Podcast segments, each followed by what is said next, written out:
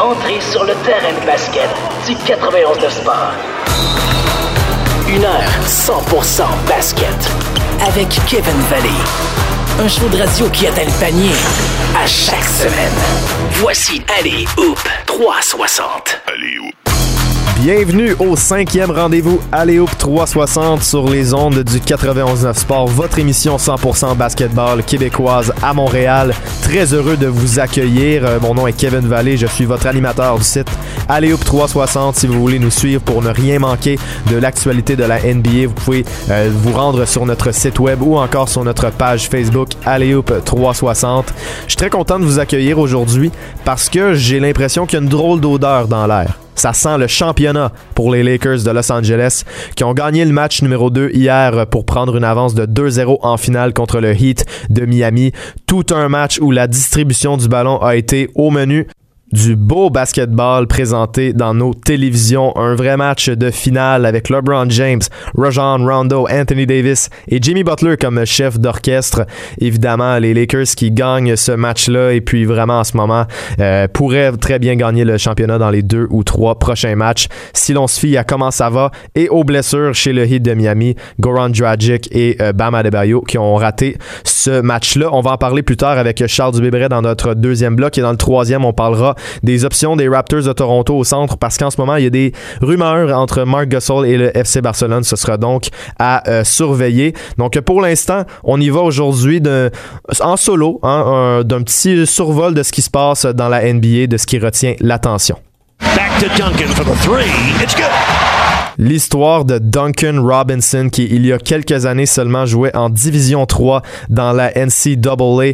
Euh, toute une histoire pour le jeune homme qui avait éventuellement euh, qui avait éventuellement été transféré en Division 1, le premier à le faire avec un full scholarship et puis à ce moment-là, il, il, il considérait sérieusement une carrière dans les médias sportifs. C'est ce qui est sorti sur les réseaux sociaux cette semaine.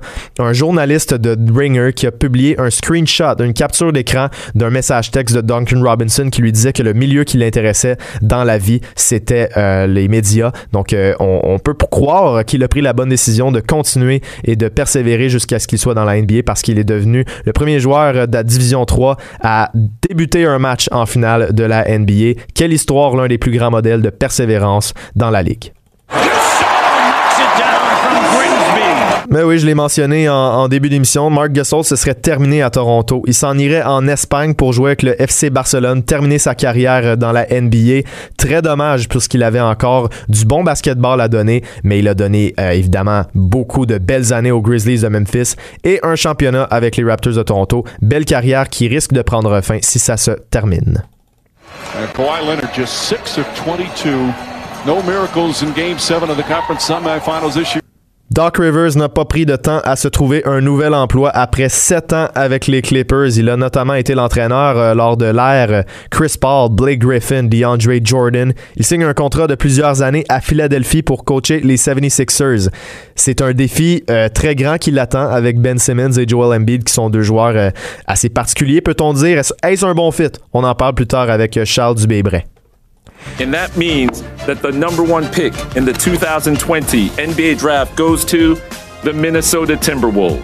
Les Timberwolves auraient pris leur décision avec le premier choix au total. Ils souhaitent d'abord vraiment échanger euh, cette sélection-là, vu qu'il n'y a pas de consensus cette année, un repêchage assez particulier où il n'y a pas vraiment de, de top dog qui est vraiment euh, adoré par toutes les équipes. Par contre, s'ils devaient choisir, ils prendraient le Mellow Ball au premier rang et non Anthony Edwards. Assez intéressant de le constater de ce côté-là. Beaucoup de mouvements pourraient venir avec euh, le repêchage de la NBA dans un moins de deux mois. Victor Oladipo voudrait quitter Indiana et les Pacers euh, cet automne. Euh, il dit que pour être considéré comme un grand dans l'histoire de la NBA, il faut gagner des championnats et il considère être à ce point-ci de sa carrière. Donc, il risque de demander une transaction cet été.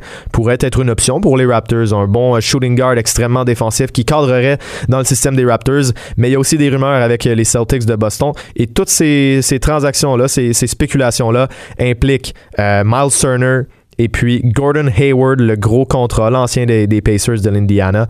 Une rumeur qui est à suivre. Oladipo pourrait changer d'adresse euh, cet automne. Donc c'est ce qui fait le, tour de l'horizon un peu en début d'émission. On fait une courte pause et au retour, on parle avec Charles Dubébret qui va faire euh, son analyse complète du match numéro 2 des Lakers contre le Heat, mais aussi du premier, tout en parlant des Clippers et de Doc Rivers. Soyez là.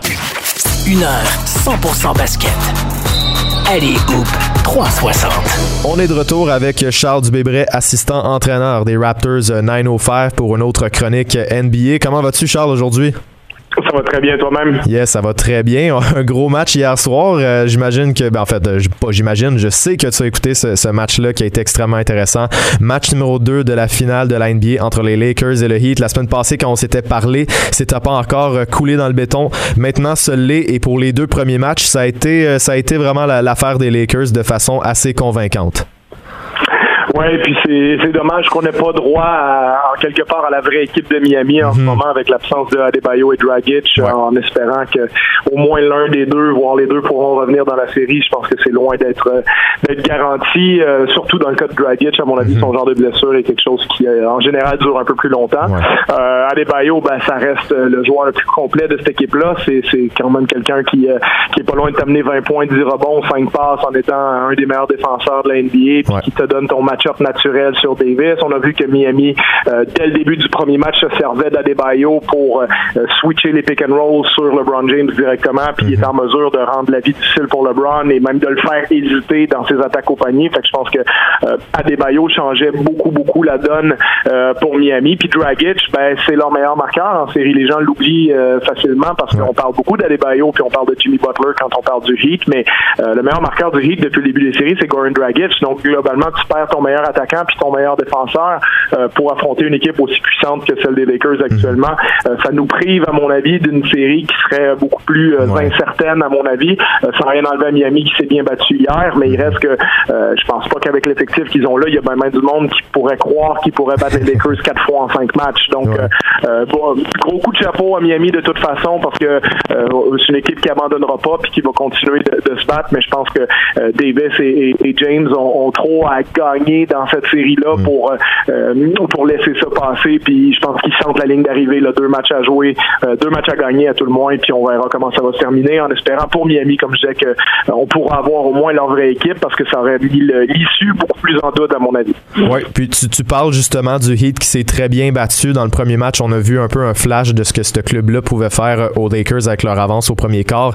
Mais dans le dernier match, je veux dire, c'est un club qui a terminé avec 50% d'efficacité du terrain, 40% de la ligne de 3 points, 90% de la ligne de, lancer franc.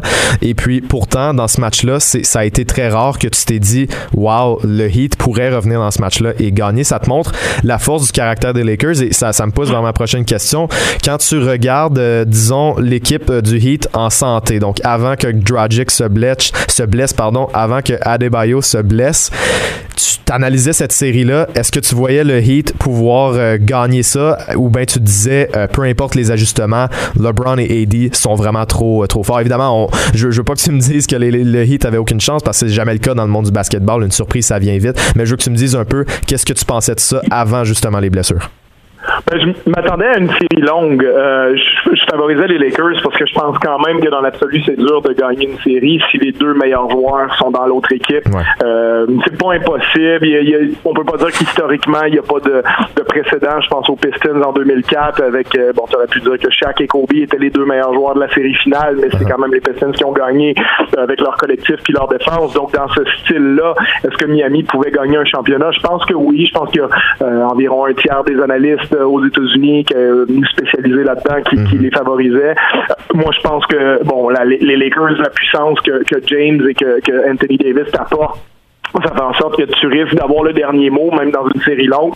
Donc moi, j'aurais ma prédiction, c'était probablement Lakers en 6, Lakers en 7, mais sur une, voilà, une série où Miami allait au moins gagner deux matchs, voire euh, trois. Euh, mais je pense que c'est ça, c'est les, les, blessures, malheureusement, nous privent un peu de cet élément-là, parce que même en regardant le match hier, je veux dire, Miami fait un bon travail de se rendre à la ligne de lancer franc, de bien lancer. De, Jimmy Butler a fait un excellent match. Ils ont eu des contributions de, de différents joueurs à travers la partie. Je pense à Kelly Olynyk aussi, qui leur a amené un bon punch en, en sortie de banc. Euh, Kendrick Nunn a fait des choses aussi, mais il reste que tout le match, tu restes sur cette impression-là que ben, c'est un peu euh, le chat qui joue avec la souris. C'est-à-dire que dès qu'il faut que euh, dès qu'il faut vraiment leur, mettre un peu de distance, euh, les Lakers mettent un coup sur l'accélérateur puis ramènent le match à une quinzaine de points, 18 points. Bon, Frank Vogel n'est pas trop forcé de sortir de ses rotations idéales parce que justement pour, expliquer un peu peut-être aux auditeurs, mais les, les coachs NBA ont une rotation pré, prédéfinie qui va bien sûr pouvoir se modifier si jamais tu as des problèmes de faute, des blessures, etc. Mais il reste que on sait que chez les Lakers, milieu du premier quart, LeBron va sortir. Anthony Davis normalement joue le premier quart au complet. Anthony Davis prend son repos début deuxième. Ensuite, pendant que LeBron est là, LeBron ressort pour une deuxième pause pendant que Davis revient, puis ils finissent la demi les deux ensemble. Puis ils essaient de respecter ce pattern-là sur les deux demi. Euh, alors que dans certains matchs, on a vu contre Denver, ben Bogo des fois n'a pas eu le choix de remettre Davis, de garder écoute, tu joues toute la demi mm-hmm. parce qu'on est dans une situation un peu plus problématique. Puis hier, tu as l'impression, bon, ben écoute, quand Davis sort ou que LeBron sort, Miami peut faire une petite run, ramener ça peut-être à 9-10 points. Euh, mais dès que les deux sont sur le terrain, ça devient extrêmement compliqué. Il y a certains match-ups qui sont pas bons pour Miami, donc on joue beaucoup de zones.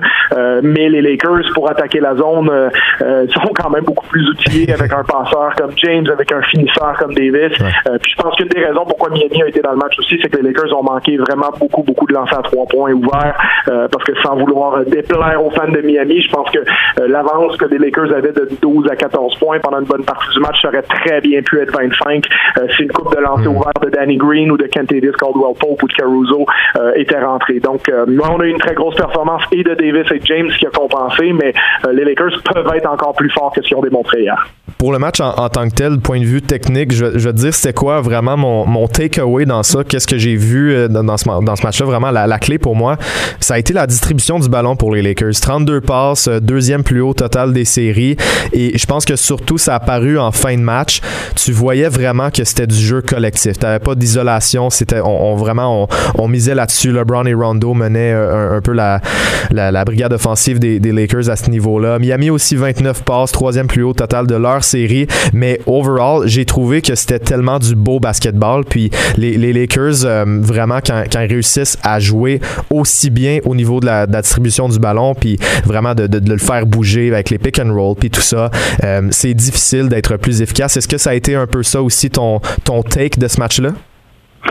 Ben, pense que le nombre de, passes décisives est aussi impacté par le fait que Miami joue beaucoup de zones. Euh, donc, c'est beaucoup plus difficile pour euh, que ce soit James ou, Davis de simplement se mettre en isolation puis dire, mhm. ben, je vais, je vais battre mon match-up un contre un.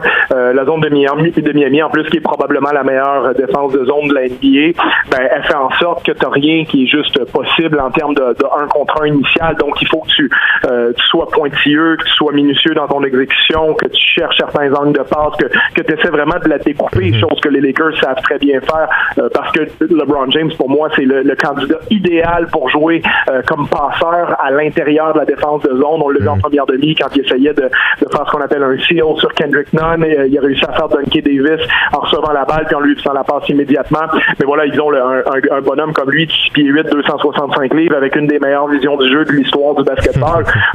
donc, il va finir sa carrière comme un des cinq meilleurs passeurs de, de l'histoire de la NBA. Donc, tu as vraiment le candidat pour te donner une belle dans le milieu, puis à partir de là, se mettre à distribuer.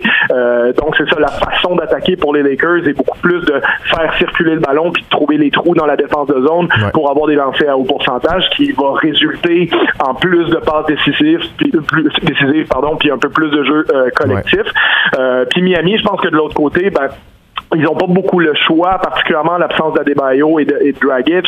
Euh, Dragic, ça reste euh, leur race euh, sur le pick and roll avec Adebayo qui plonge au panier. Donc Dragic peut aller marquer par lui-même, euh, mais sans la présence de ces deux gars-là, ben, on a beaucoup donné la balle à Jimmy Butler qui était défendu par Davis, qui a essayé de créer, qui a réussi à le faire, mais il peut pas nécessairement créer pour lui-même sur Davis à chaque fois parce que Davis est tellement long, puis peut le suivre avec sa vitesse puis bloquer ses lancers. Donc Butler a été en mode créateur beaucoup. Et puis le reste des joueurs de Miami, ben, c'est des joueurs que quand ils n'ont pas le, catch and shoot initial, la situation où ils vont attraper puis lancer directement, ben, ils vont être obligés de remettre le ballon euh, par terre pour créer pour quelqu'un d'autre parce que je veux dire, Duncan Robinson ne va pas transformer ses, ses, trois points en une création un contre un. Ça va probablement être une passe à quelqu'un.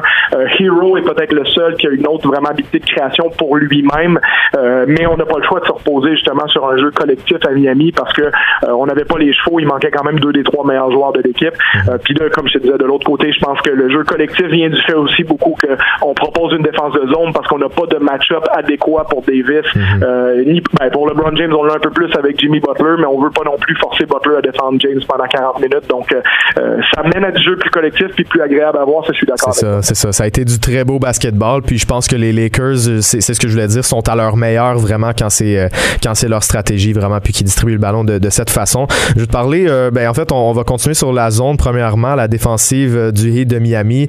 Quand tu regardes le duel d'entraîneurs dans cette série-là, qu'est-ce que tu retiens? Est-ce que Frank Vogel est vraiment en train de gagner ça? Ou tu vois ça, euh, ben, en fait, euh, je, veux un peu, tu vois euh, le, le, le, le, crédit va à Frank Vogel. Est-ce que est-ce que c'est LeBron James qui a figuré un peu cette, cette zone-là? Euh, ben bon, pour, pour, répondre dans, un sens large à ta question, euh, ben, Vogel, euh, il gagne le duel sur Spolstra, mais il y a aussi des meilleures munitions pour tirer. C'est-à-dire que je pense que je veux deux généraux qui vont à la guerre, si y en a un qui a, euh, qui a des armes supérieures, puis qui a 10 mm-hmm. 000 hommes, puis que l'autre en face en a 2000 avec des armes inférieures, ben est-ce que c'est parce que le général est meilleur qui, qui, qui gagne la, bataille? Ça, genre, ça, sera, ça sera à débattre. Euh, donc Vogel se bat avec des munitions vraiment supérieures. après, la zone de Miami sans vouloir enlever le crédit à Eric Spolstra ou au Heat, euh, parce que je veux dire, je suis un grand fan de Spolstra. Je pense que c'est un des meilleurs entraîneurs de l'NBA depuis plusieurs années. C'est un des meilleurs entraîneurs de tous les temps. Je pense que quand il va prendre sa retraite, on va le considérer comme tel.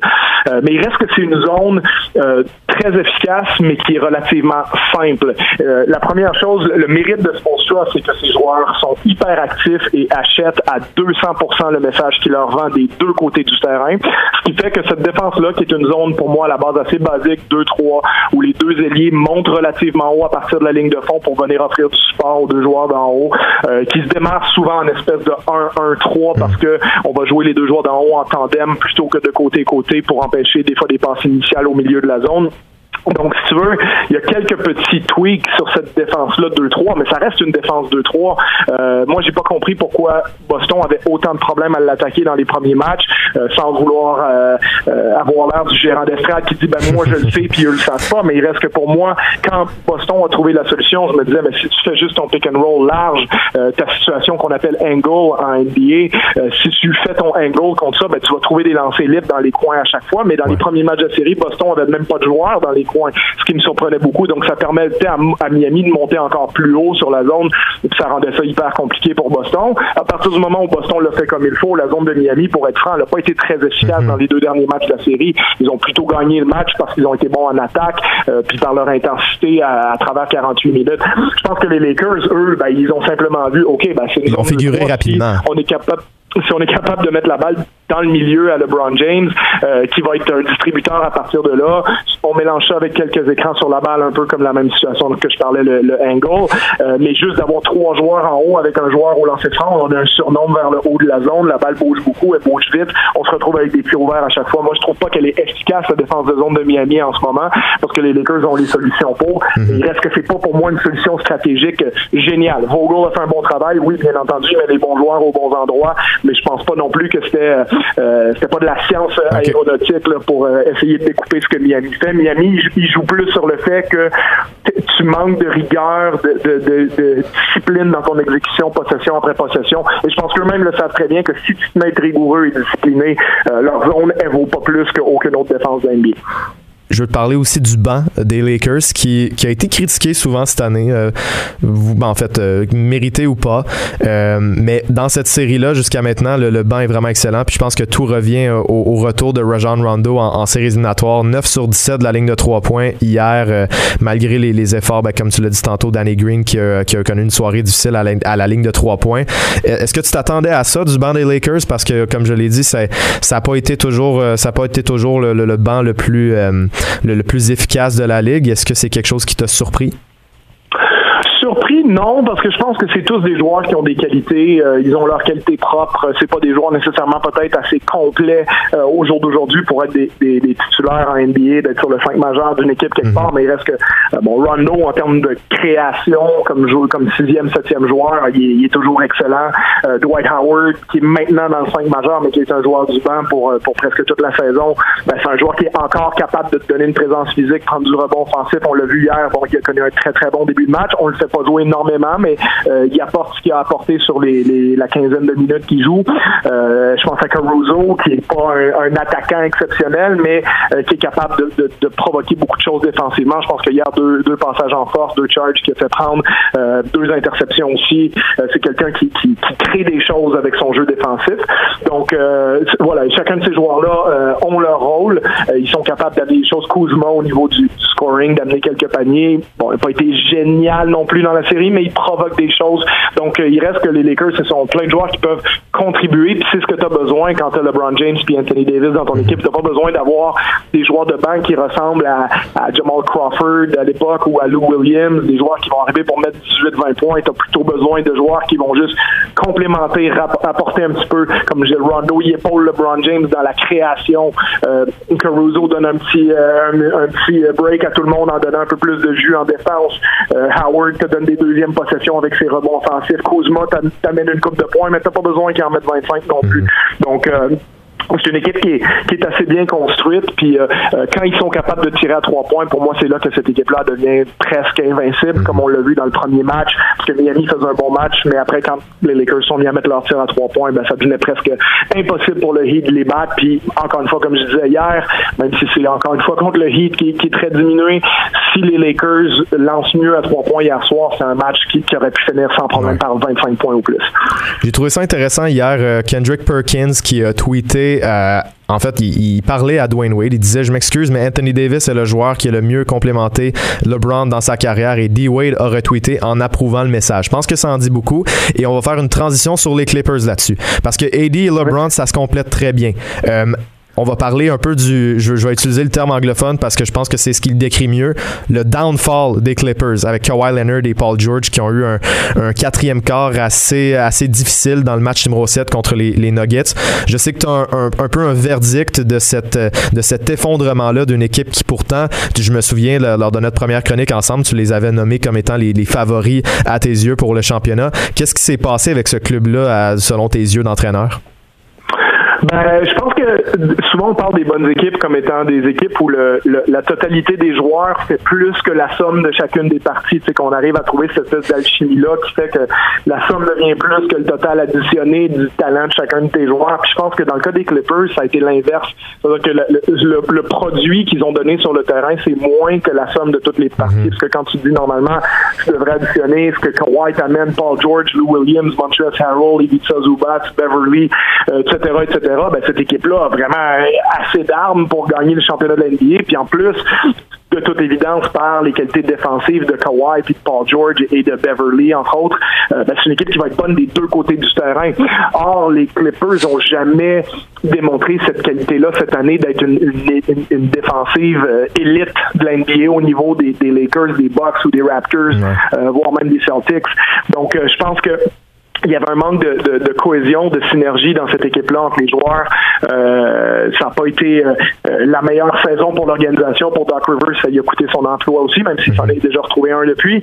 Mais je pense que euh, les, les Clippers, justement, n'ont pas réussi à mettre les morceaux en place. Puis je pense que c'est pas facile sur une année de claquer des doigts puis de dire, bon ben, OK, soudainement, Kawhi, Paul George arrivent. Même les Clippers, c'est une équipe de série l'année d'avant, mais c'était une équipe très différente avec chez Gilgis Alexander, puis tout ça. Puis là, mhm. soudainement, tu te dis, ben, boum, on va parachuter des joueurs dans le système ici, euh, puis instantanément pour gagner le championnat. Je veux dire, les équipes que tu affrontes sont quand même bonnes aussi. Les Clippers, c'est un effondrement, mais je veux dire, ils n'ont pas fini 24e euh, de la ligue non plus. Je veux dire, ils ont, fini peut-être cinquième meilleure équipe de la NBA cette année. Ils ont perdu, ils sont pas rendus dans le dans le Final Four entre guillemets. Euh, donc ils sont à égalité cinquième avec les équipes qui, qui ont fait la deuxième ronde. donc ils n'étaient pas non plus si loin que ça. Je veux dire, ils étaient à, à un quart près de passer, puis on n'aurait peut-être pas eu cette discussion là. Mais ce qui s'est passé dans le quatrième quart était peut-être symptomatique de toute l'année, c'est-à-dire que c'est dur de construire quand euh, Kawhi Leonard manque des matchs, euh, s'entraîne pas beaucoup. Euh, Paul George, à un moment donné, euh, ben, en début de saison, ratait plusieurs matchs à cause de, son retour de blessure. Donc, après, tu as eu la pandémie, donc c'est compliqué pour eux de trouver un rythme. Ils étaient un peu en train d'en trouver un quand la saison a été interrompue au mois de mars. Donc, ça serait curieux de savoir comment ils auraient terminé le dernier mois. Puis, parce que si les, sais pas s'ils avaient gagné euh, 20 de leurs 22 derniers matchs, mettons, est-ce qu'ils seraient pas plutôt rentrés avec euh, une bonne synergie, une bonne chimie, plein de confiance pour les séries? Peut-être que le scénario aurait été différent, mais ils n'ont pas réussi à créer ça. Euh, puis, ils ont affronté une équipe qui, eux, sont complètement à l'opposé sur ce spectre-là. Des gars comme Jokic, Jamal Murray, euh, une équipe vraiment euh, soudée, qui a une bonne chimie, qui avait construit un peu l'année d'avant avec sa participation à la deuxième ronde contre les euh, Blazers de Portland, si ma mémoire est bonne. Donc euh, voilà, ils ont, ils, ont, ils ont frappé le genre d'équipe, à mon avis, qu'il qui fallait pas qu'ils affrontent. Euh, Puis ces joueurs-là avaient peur de rien à Denver. Mais bon, il reste que c'est une fine ligne entre gagner et perdre. C'est pas comme si les Clippers ils s'étaient fait euh, balayer 4-0 en deuxième ronde. Ils étaient à, à un match ou même à un quart près d'être en finale de conférence. Qui sait ce qui serait arrivé s'ils avaient dû affronter la bataille de Los Angeles, s'ils avaient affronté LeBron et, et Davis. Peut-être que ça aurait euh, réveillé des choses entre eux, euh, en eux, pardon. Mais euh, voilà, ils n'ont pas réussi à le faire. Ils, ont- ils en subissent les conséquences maintenant. Ça va être curieux de voir ce que le futur euh, euh, va donner pour eux l'année prochaine, puis l'année suivante aussi à- après la- le, le- le côté agent libre de Leonard et George à ce moment-là. Ouais, absolument. Puis tu parles de la bataille de LA. Tu sais, on- au, au basketball, c'est tout le temps, c'est tout le temps une question de match-up. Donc, ça aurait pu être différent contre les Lakers que ça l'a été contre les, les Nuggets. C'est pas la même formation. Et puis, comme tu l'as dit, une équipe, je veux dire, a besoin du temps pour euh, pour développer une chimie et tout. Les Clippers ont eu seulement un an. C'est pas toutes les formations qui sont capables de le faire euh, en, aussi peu de temps. Avec la pandémie, avec le fait que Paul George et Kawhi Leonard ont quand même pris un peu de temps cette saison à, jouer ensemble parce qu'il y avait du load management, il y avait une blessure à, Paul George au, début de la saison. Donc euh, il faut lui il faut leur laisser du temps comme tu l'as dit. On verra qu'est-ce qui se passe l'année prochaine. Mais là Doc Rivers qui a perdu, ben, en fait euh, qui a quitté les, Clippers et puis s'est entendu avec les 76ers de Philadelphie.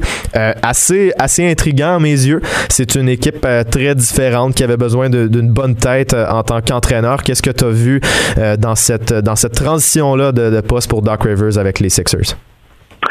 Ben déjà, dans un premier temps, euh, je suis pas à 200% surpris non plus qui- que les Clippers l'aient pas conservé, parce que quand tu as un propriétaire aussi euh, intense que Steve Ballmer, euh, il y a des questions qui vont se poser quand tu, tu euh, remplis pas les attentes, qui était clairement un championnat pour eux cette année. Euh, puis, bon, en quelque part, quand ton équipe sous-performe, quand ton équipe gagne pas parce qu'elle n'a pas le talent, c'est une chose, mais là, tu es supposé avoir le talent pour gagner, tu perds en deuxième ronde, ben, dans malheureusement, dans notre milieu d'entraîneur, tu sais qu'il y a des risques que, que tu perdes ton emploi pour ça. Euh, la plupart des gens s'attendaient à ce qu'au moins Rivers ait peut-être une deuxième année, une deuxième chance pour euh, établir tout ça, mais en bout de ligne, Balmer a, conclu qu'il y avait trop de, différences euh, philosophiques entre ce que lui pense et ce que Rivers pensait comme solution à court terme pour les Clippers, parce qu'on parle vraiment de court terme, on parle d'une équipe qui doit gagner maintenant avec les joueurs qu'ils ont. Donc, voilà, ça, c'est le premier élément. Après, je pense qu'il y a un côté aussi qui, qui venait de, de, de l'élimination en 2015, aussi en deuxième ronde, c'est-à-dire que les Clippers, mine de rien, c'est une équipe qui ont eu beaucoup de talent. Chris Paul, Blake Griffin, DeAndre Jordan, euh, JJ Redick, Jamal Crawford. Ça, c'était une équipe très, très forte. Tu te dis, euh, avoir autant de talent, avoir deux des dix meilleurs joueurs de la Ligue à l'époque, euh, parce que Blake Griffin, à un moment donné, était même pas loin d'être dans les cinq meilleurs de la Ligue dans ses meilleures années. On a tendance à l'oublier. Chris Paul était définitivement un des cinq meilleurs joueurs de la Ligue euh, au début des années 2010, tout ça. Donc, euh, euh, quand ils ont eu cette équipe-là, euh, de dire que tu n'as même pas réussi à atteindre une finale de conférence, même si, bien entendu, il y a eu des blessés, il y a eu des circonstances un peu malencontreuses, mais et je pense que Palmer avait ça dans le fond de la tête, c'est-à-dire que ben, concrètement, ça fait sept ans, on n'a même pas fait une, une- une finale de conférence, on ne s'est même pas rendu dans le, dans le Final Four, encore une fois. Donc, je pense qu'il s'est dit, ben écoute, peut-être on va essayer avec une nouvelle voie, ça va être intriguant de voir qui ils vont mettre là. On parle peut-être de, de promouvoir Tyron Lue, mais que ça va être un processus où on va prendre notre temps du côté des Clippers. Maintenant, pour Doc Rivers à Philadelphie, ben Philadelphie, c'est pas surprenant non plus parce que, bon, avant de briser la paire Simmons-Embiid, euh, moi, je suis d'avis qu'il faut que tu, euh, tu tentes le coup avec un autre entraîneur. Même Je pense que Brett Brown, c'est un bon coach, mais à un moment donné, euh, ça faisait sept ans qu'il était là à Philadelphie. Ça fait, bon, une sous-performance cette année. Peut-être que c'était pas la bonne voie pour ce groupe-là. Je pense quand même que ça, ça enlève pas les qualités que lui a parce que je connais trop de, de très bons entraîneurs qui pensent de très belles choses de lui. Donc, euh, il y, a, y, a quand même quelque chose derrière ça.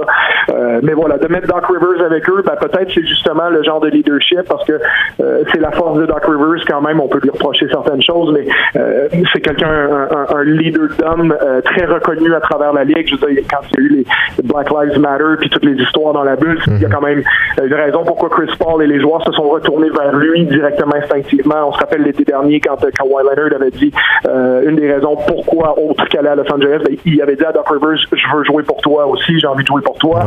Euh, donc, euh, s'il est autant respecté à travers la ligue, ben on dit peut-être que Rivers va être capable de passer un message différent puis de faire euh, acheter certains concepts à Ben Simmons puis à Joel Embiid. Peut-être que Brett Brown n'a pas réussi à faire autant qu'il aurait voulu.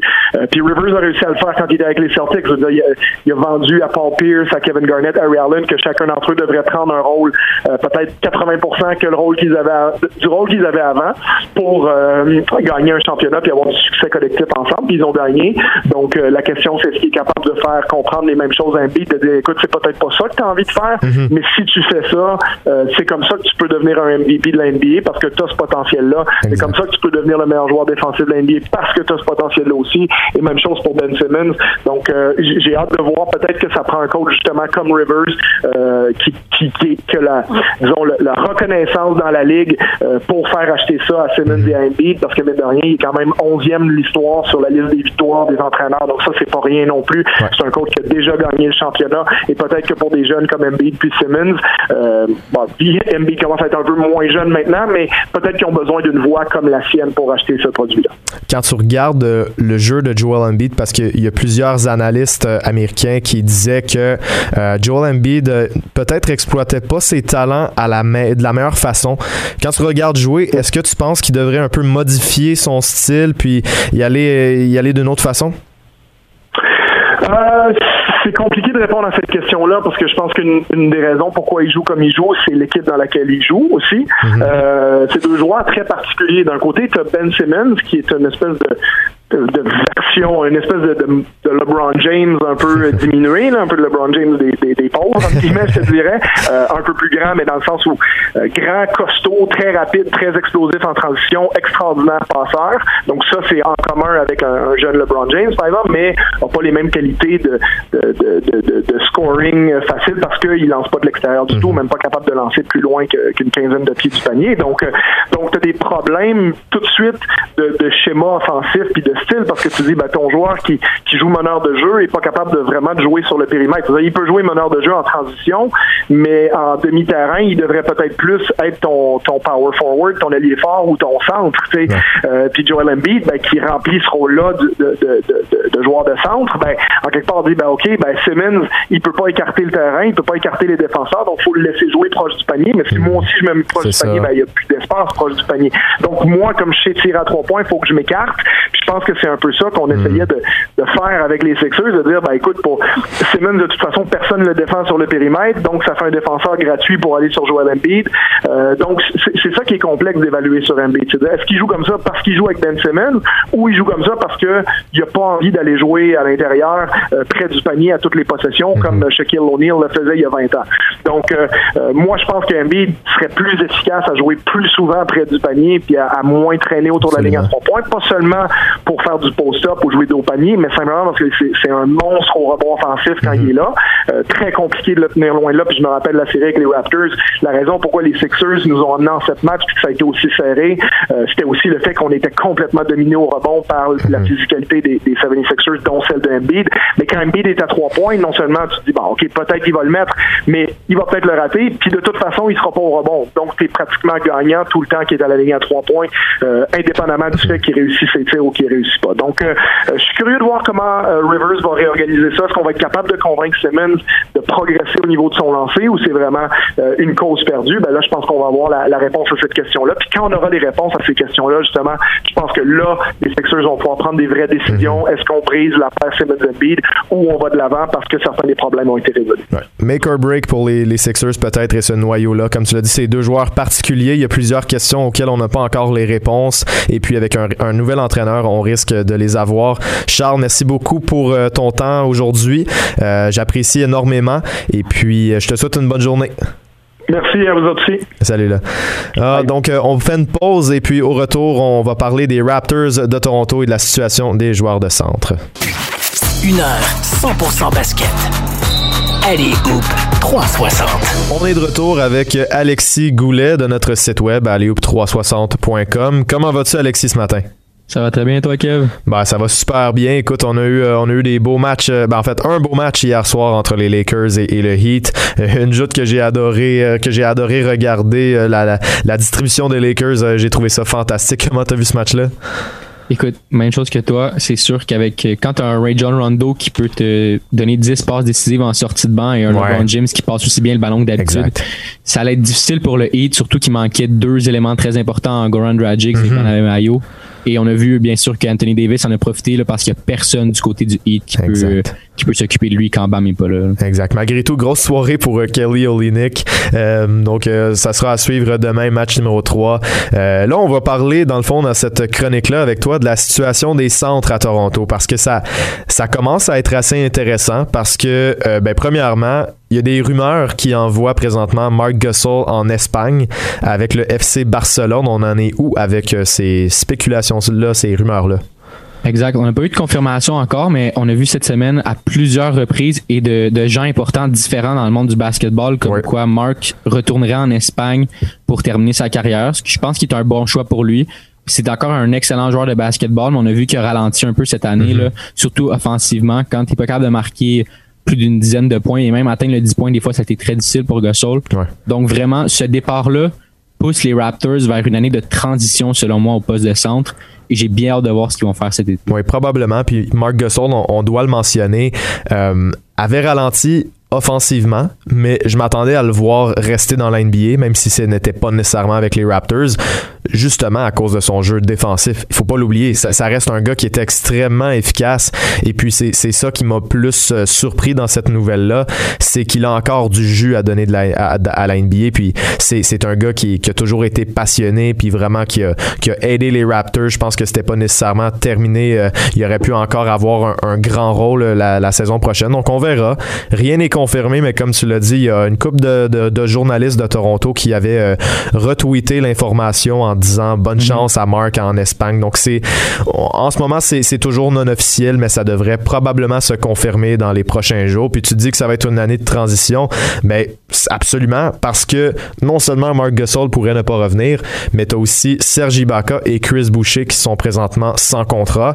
Euh, du côté de Ibaka, je pense que ça ouvre encore plus la porte à un nouveau contrat avec lui.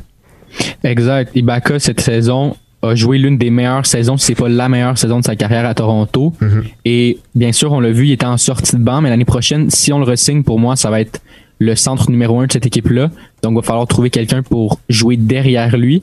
Mais ce qui me fait peur un peu avec Ibaka, c'est que oui, on est content. On a vu qu'il a connu une excellente saison, mais à cause de cette saison-là, il coûtera extrêmement cher aux Raptors. C'est surtout avec les contrats de Laurie et Siakam qui, qui s'activent l'année prochaine. Le Siakam mhm. n'est plus à quelques millions de dollars seulement avec un contrat de, de jeunes joueurs. C'est son vrai contrat qui en bas. Exact. Donc, Laurie et Siakam ensemble l'année prochaine, ça va être un cap hit de 61 millions de mhm. dollars à ces deux joueurs-là. Donc, c'est sûr que si tu rajoutes un Ibaka qui est à, il était à 23 millions l'an passé, je m'attends à quelque chose au moins 20 millions s'il reste à Toronto. Juste avec trois joueurs, quand tu dépasses le 80 millions de dollars, c'est très dur de les entourer par la suite. Et ça, on ne parle même pas de Fred Van Vliet qui est aussi euh, agent libre cet été. Ibaka, euh, tu l'as dit, je pense que les, les, Raptors vont peut-être vouloir le garder sur un contrat à court terme parce qu'on sait qu'on on veut malgré tout économiser de l'argent en vue de l'année prochaine, la QV d'agent libre de 2021. Donc Donc, ce sera à voir, mais Ibaka mérite évidemment sa place avec les Raptors. On, le sait, cette, cette, saison, au niveau offensif, sa meilleure en carrière.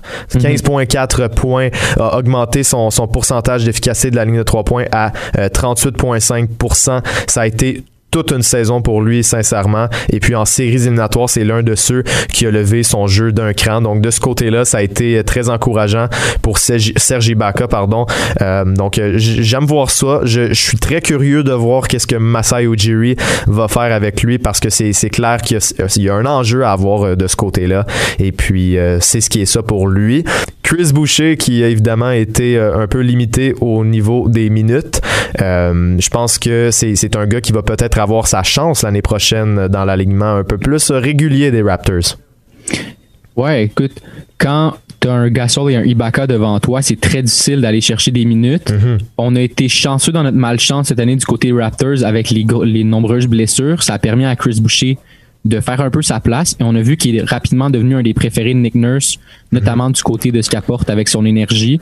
Quand il embarque sur un terrain, c'est quelqu'un qu'on on peut dire dans le jargon du basket qui est un qui est un allumette. C'est une étincelle, notamment pour l'attaque. On voit la première chose qu'il fait, c'est souvent qu'il prend un trois points pour essayer de, de juger son habileté au tir mm-hmm. ce soir-là. Et si je veux revenir à la situation des centres, c'est vraiment une situation pour Masai Ujiri qui va être en deux étapes. Premièrement, il faut que tu trouves ton centre numéro un, que ce soit Ibaka ou sur le marché des, des joueurs autonomes. Mm-hmm. Par la suite, tu dois entourer ce centre numéro un-là avec des jeunes joueurs. Donc, est-ce que tu décides de garder Hollis Jefferson, Boucher, ou encore là, est-ce que tu vas chercher quelqu'un comme un Jalil par exemple, qui est sur mhm. le, marché des joueurs autonomes? Donc, les possibilités sont là. Et personnellement, j'ai bien confiance en Masao Ujiri. Il nous a montré dans les dernières années qu'il y a, plus d'un lapin dans son chapeau. Euh, la cuvée d'agents libres en ce moment euh, pour 2020, c'est pas la plus sexy. C'est une cuvée qui est, qui est, assez limitée.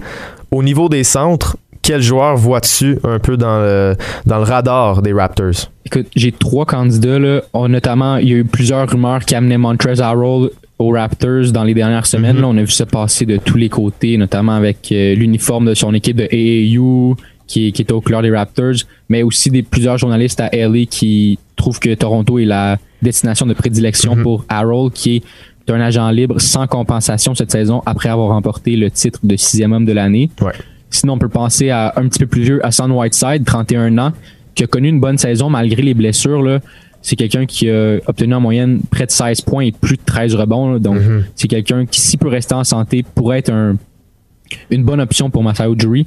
Et finalement, un de mes préférés parce qu'il était avec les Cavaliers de Cleveland la saison dernière, Christian Thompson, 29 ans, un Canadien, 12 points, 10 rebonds.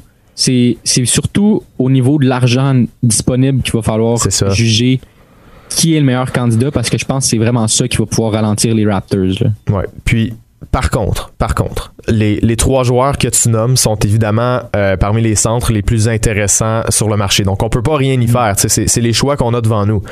Mais quand je regarde le système de jeu des Raptors qui est basé sur le fait d'avoir euh, d'avoir cinq menaces de la ligne de trois points sur le terrain, j'ai de la difficulté à voir ces joueurs-là cadrés dans le système. Je veux dire, Montrezl Harrell, on peut le prendre comme exemple. 50 tirs de 3 points en carrière, 5 réussis.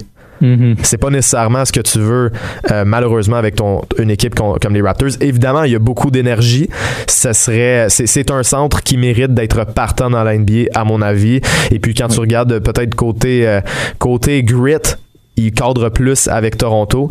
Mais au niveau des tirs de trois points, j'ai de la difficulté. C'est un peu le même principe avec les, deux autres joueurs que, que tu as nommés, même si c'est pas, euh, c'est, pas toujours aussi pire. C'est sûr que tu peux trouver des, options puis impliquer ces gars-là. Mais c'est, de ce côté-là, cette année, il manque peut-être euh, de centre stretch intéressant sur le marché, ce qui est souvent ce que les Raptors ont besoin. Puis c'est là que tu vois que Mark Gasol, quand il performait en, série 2019 offensivement, était tellement important parce que c'est un gars qui, encore une fois, cette année, avait un bon pourcentage de la ligne de trois points, était une menace, était assez mobile, capable de, jouer sur les, les switches, les pick and roll. Donc, euh, c'est ce qui me frustre un peu avec cette cuvée d'agents libres-là. J'ai hâte de voir qu'est-ce que Messiah Ujiri va être capable de faire avec ça parce que c'est certain, certain qu'il va y avoir plusieurs questions à se poser. Puis, je serais pas surpris de voir Chris Boucher commencer sur le banc l'année prochaine. Ouais, exact. Tu as tout à fait raison. C'est le point que j'allais soulever par la suite. Ces trois candidats-là, c'est souvent c'est quand on compare ce qu'on se console. Hein. On, on s'est peut-être pas rendu compte avant de regarder cette cuvée là à quel point on a été choyé dans les dernières années au niveau des centres à Toronto. Quand tu avais un Gasol qui est capable de tirer à trois points, et on a vu cette année que Ibaka a pris son aise vraiment. Mhm. C'est des joueurs qui complétaient bien Pascal Siakam au poste 4 et c'est aussi un des critères qui va être à évaluer pour Massai. Là. Mhm. Quel joueur dans ceux-ci, si bien sûr on n'est pas capable de signer Ibaka, quel joueur cadrerait le mieux avec Siakam? Pour moi, c'est sûr que Montrezl Harrell est un choix qui est intéressant pour l'énergie, comme tu as dit, mhm. aussi avec le bagage qu'il apporte des Clippers. C'est quelqu'un qui va être une menace offensive, même si c'est pas à trois points. Dans la peinture, c'est pas quelqu'un à qui tu veux faire face, notamment parce que, comme on dit, c'est un pitbull, littéralement. C'est quelqu'un qui, qui baisse, il baisse l'épaule un peu, tout en restant dans la légalité puis qui va aller au panier. Et c'est quelque chose ça qui peut créer des opportunités à trois points pour les quatre autres joueurs alentour de l'anneau. Si on a des, des doubles teams ou quelqu'un qui vient en aide à l'intérieur, mhm. ça ouvre des, de l'espace sur les ailes pour les autres joueurs. Ah, c'est un pitbull au centre, littéralement. Ah, littéralement. Ouais. Et puis c'est sûr que personnellement, dans, dans, le fond de ma tête, je vois encore le, le, problème de la ligne de trois points. Par contre, avec les autres gars que tu as mentionnés, Hassan Whiteside et puis Tristan Thompson, on dirait que ces gars-là, on peut, on peut, ils l'ont peut-être en dedans de eux. Ce, ce je, sais pas mhm. si tu comprends ce que je veux dire parce que je, regarde les statistiques en ce moment. Et puis, euh, Hassan Whiteside en 2019 euh, avait eu une saison plus difficile, 2 sur 16 la ligne de 3 points, en a 25 au total dans sa carrière, mais cette année, c'est 4 sur 7. Euh, je pense pas que les Raptors veulent euh, se mettre dans un projet de vouloir développer Hassan Whiteside comme vraiment un, gars qui tire autant que Mark Gasol et Sergi Baca qui étaient quand même des, des gars à volume cette année. Et puis du côté de Tristan Thompson, ben, c'est 9 en 32 en, carrière, dont une, saison pas pire la saison dernière, 3, euh, ben, en fait 38% Donc euh, c'est c'est ça. C'est toujours l'argument qui revient à mon avis. Puis comme tu l'as dit, quand on, se compare, on se console. Chris Boucher, euh, est-ce que c'est ce gars-là? Parce qu'on sait que au niveau des statistiques, même c'est un peu contre-intuitif parce qu'on dirait que quand tu regardes Boucher, tu as l'impression qu'il rentre beaucoup plus de tirs de trois points. Il a pas le meilleur pourcentage. Est-ce que est-ce que c'est idéal, disons, d'aller euh, vers la saison 2020-2021 avec euh, Chris au centre de la deuxième unité? Pour moi, c'est une opportunité qu'il a mérité. Si on regarde ce qu'il a fait l'année passée, là, pour moi, oui, absolument. C'est quelqu'un que tu vas re-signer pour un peu plus que ce qu'il gagnait cette année, peut-être 3, 4, 5 millions dans cet environ-là. Un court contrat encore, parce qu'il faut lui laisser la chance de se prouver. Mhm. Souvent, des courts contrats comme ça, c'est quelque chose qui va motiver un joueur, surtout à l'âge de Chris, de performer pour en signer un plus gros par la suite. Mhm. Parce qu'on sait qu'il y a l'amour du basketball, bien sûr, là-dedans et tout. Eh Mais quand tu peux remporter un gros salaire, des dizaines de millions et tout ça, tu vas y aller aussi. Par contre, pour Chris, ce que j'aimerais voir aussi, c'est le premier centre qui va être là avec lui. C'est quelqu'un qui va pouvoir le prendre sous son aile. Et je pense mhm. que Ibaka et Chris Boucher s'entendaient très bien. On les a vus souvent ensemble sur les réseaux sociaux.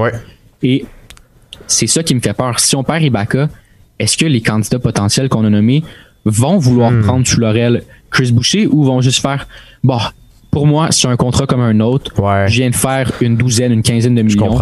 C'est une équipe qui peut-être les Raptors, j'aime pas ça dire ça, mais sur la pente descendante, on a un Laurie qui vieillit, Siakam qui a eu des difficultés en mhm. série, même si je l'adore, qui a peut-être pas prouvé encore qu'il est capable à lui seul de mener une équipe jusqu'à un championnat. Mhm.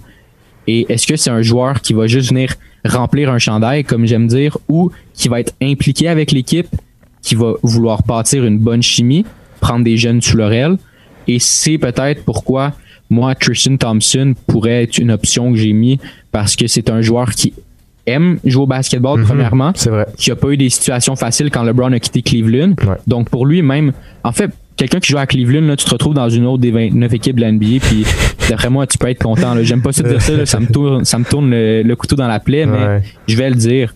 C'est pour moi, c'est quelqu'un qui, s'il vient à Toronto, va vouloir prendre Chris sur son aile. Mhm. Et ensemble, ils vont pouvoir travailler notamment sur ce tir-là parce que, comme tu as dit, selon moi, Christian Thompson est capable de développer un tir qui est relativement fiable, entre mhm. guillemets, parce que c'est pas à lui que je vais donner un, tir de dernière seconde si je suis les Raptors. Non, c'est certain. Puis écoute, euh, quand, quand, on regarde la situation des Raptors, euh, dans les prochaines années, on va beaucoup se baser sur la relève. Et souvent, souvent ce qu'on dit, c'est que la, relève n'est pas, euh, comment dire, la, relève n'est pas encore concrétisée jusqu'à temps qu'elle soit dans la NBA. En ce mm-hmm. moment, on a quand même OG, Siakam et Fred Van Vliet qui peuvent constituer le prochain noyau. Par contre, ce, ce noyau-là va justement devoir approuver qu'il peut lui aussi gagner un championnat, se rendre loin en série. On, va, on verra à, quel point Carl Kyle Lowry a une longévité. C'est certain qu'il va falloir les, les entourer. Puis, tu sais, tu disais que c'était sur une pente descendante. Puis, dans ma tête, j'ai fait, hmm, Vraiment, mais quand tu as remporté un championnat en 2019, c'est certain que c'est difficile d'aller d'aller plus haut. Puis là, il y, a beaucoup de questions autour de cette équipe-là. Donc, euh, je, je, comprends qu'est-ce que tu veux dire. Et puis, euh, c'est ça. Pour Chris Boucher, écoute, 32% euh, de la ligne de 3 points. Pour un joueur de centre, c'est vraiment pas c'est vraiment pas terrible. C'est ce n'est pas évidemment au-dessus de la, de la moyenne. C'est en dessous, mais on l'a vu dans un match, ça ne paraît pas trop. C'est un gars que tu vois que tu vois souvent rentrer. Et puis, puis cette année, il y a eu, il y a eu l'opportunité, en fait, euh, très souvent, de jouer une vingtaine de minutes. Puis c'est à ce mhm. moment-là qu'il brillait, puis qu'il était, il était capable d'aller chercher euh, une, dizaine de points, une dizaine de, de rebonds, puis de montrer vraiment son impact. Donc je pense que quand tu lui donnes son opportunité, c'est un gars qui la prend avec plaisir puis qui va être capable de, te récompenser. Et j'ai l'impression que Nick Nurse l'a vu. J'ai l'impression que euh, quand tu as eu les blessures avec Ibaka Gasol qui a mis pas mal plus de temps de jeu, c'est sûr que tu peux pas lui donner plus de, de minutes, plus de possession quand tu as les deux en santé. Mais maintenant que ce n'est plus le cas, j'ai l'impression que c'est une très belle option à l'interne qu'on va considérer peut-être avant certaines autres sur le marché des joueurs autonomes qui vont, qui vont coûter pas mal plus cher. Une équipe de championnat, c'est souvent de, d'entourer les gros contrats avec mhm. des, des, des, contrats un peu plus, euh, un, peu plus abordables, mais qui vont, euh, qui vont très bien jouer. Euh, donc, c'est, ça. J'ai hâte de voir ça. On, on parle de Chris Boucher. Oui, il est rendu à 27 ans, mais il faut pas oublier que dans la G League, quand, le, quand lui a donné l'opportunité d'avoir un grand rôle, ben, ça a été le MVP, Defensive Player of the Year. Donc, il saisit les opportunités. Je pense qu'on n'a pas encore vu la meilleure version de Chris Boucher dans la NBA. Et puis, c'est certain que ça va être à, suivre dans, les prochaines années. Hollis Jefferson, qu'est-ce qu'on en pense? Pour moi, c'est ça va être un choix à faire entre les deux, certainement. on, sait que Chris est, québécois, fait que bien sûr, on a un penchant pour lui, c'est sûr. Mais si on regarde ça d'une façon objective, objective, exact.